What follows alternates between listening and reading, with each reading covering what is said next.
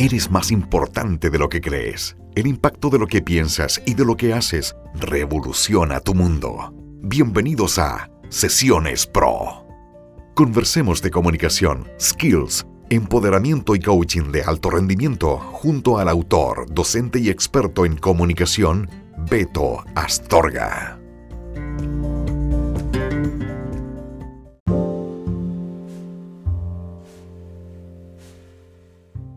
Hola amigos, ¿cómo están? Beto Astorga por acá, un gusto poder saludarles a todos ustedes y darles una cordial bienvenida a Sesiones Pro, un podcast para ti. El episodio de hoy, cómo cultivar el amor propio en una nueva temporada. Qué bueno poder compartir nuevamente junto a todos ustedes en este espacio para la comunicación, el coaching, el empoderamiento, las habilidades y por supuesto la buena onda. Como siempre digo, hay que por sobre todo tener una buena onda y compartirla con las personas. Bueno, ¿cómo cultivar el amor propio? Primero que todo, quisiera invitarte a ti, auditora, auditor, amiga y amigo, a que hagas una revisión particular en tu mente de cuál es la relación que tienes contigo misma, contigo mismo. ¿Cómo acostumbras a tratarte, a referirte a ti? ¿Cuál es la imagen que tú tienes? ¿Te consideras una persona como? Y descríbete. Puede ser que te consideres una persona afortunada, una persona temeraria, una persona aventurera, exitosa. Eh, hay distintos tipos de adjetivos para calificar, ¿cierto? Lo importante es que esa calificación sea lo más sincera y honesta posible. Te va a ayudar muchísimo a comprender parte de la idea y de la visión que tú tienes sobre ti mismo o sobre ti mismo. Después de eso, también puedes hacer un ejercicio con gente de confianza y preguntarle eh, qué opinan de ti.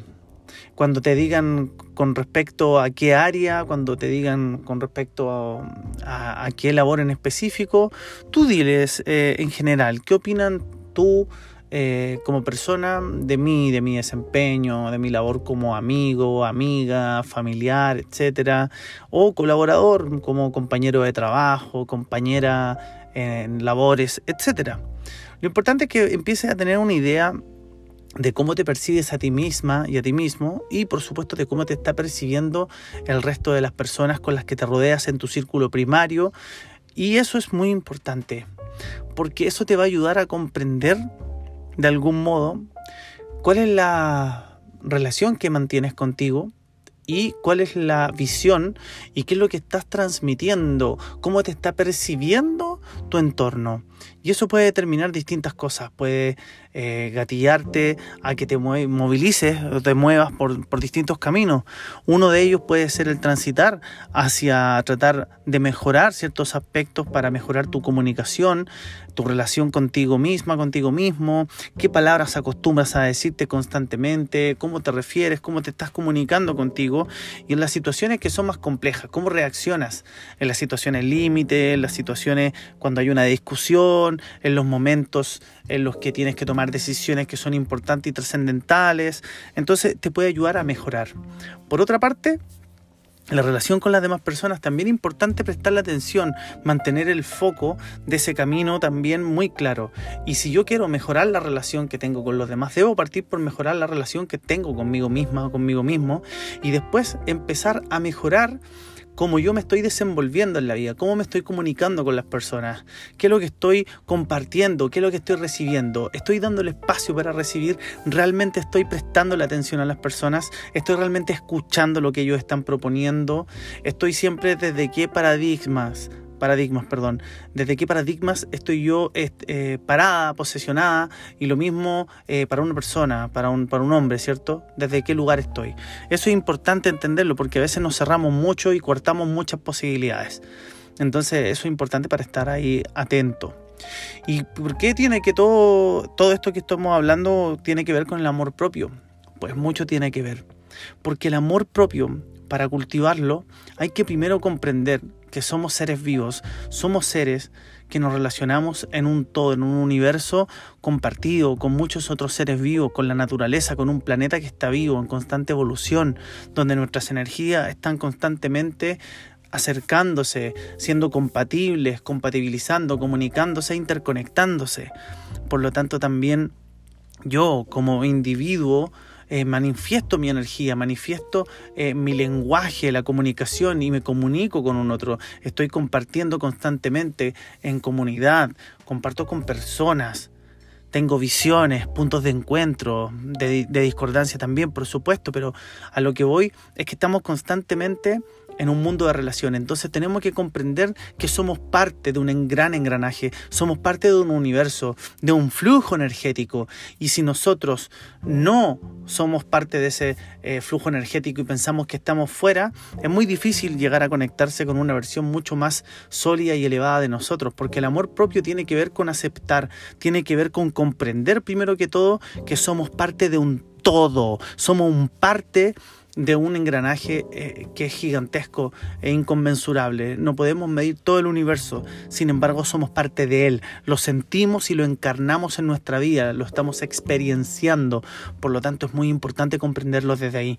Y, los y lo otro es cultivarte, cultivar tu mente, tus pensamientos, qué cultivas a diario cómo te refieres a ti mismo, cuáles son las palabras que ocupas constantemente para describirte, para comunicarte con los demás, cuál es tu manera en la que estás observando eh, el, el mundo Después, eh, buscar en tu historia, revisar tus hitos, cuáles han sido los momentos importantes de tu vida, los momentos importantes de tu carrera, los momentos importantes de lo que tú haces, de lo que te gusta y qué extraes de cada uno de esos, de hitos. Empezar a generar reconocimiento, crear valor que se traduzca en autoestima. El amor propio por eso es tan importante, porque tiene que ver con aceptar, con poder observarse y con poder incorporar aquellos elementos que necesito para mejorar, también la capacidad y la sabiduría para dejar aquello que ya me está limitando o me mantiene en un estado de letargo y poder emprender, ¿cierto? A la movilización, a tomar acción, a la energía, para luego conectarme con un otro.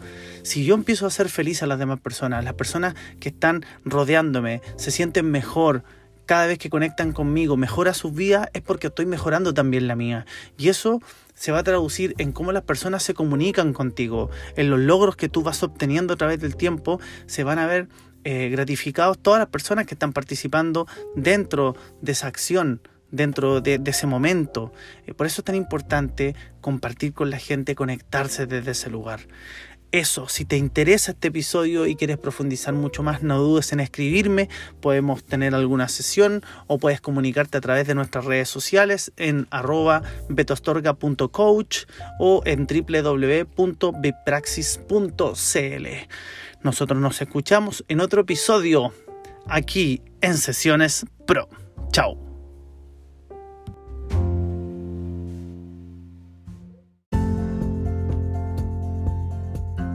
¿Con qué te quedas de este episodio?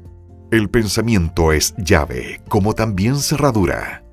Nos encontramos en el próximo capítulo en Sesiones Pro, junto a Beto Astorga.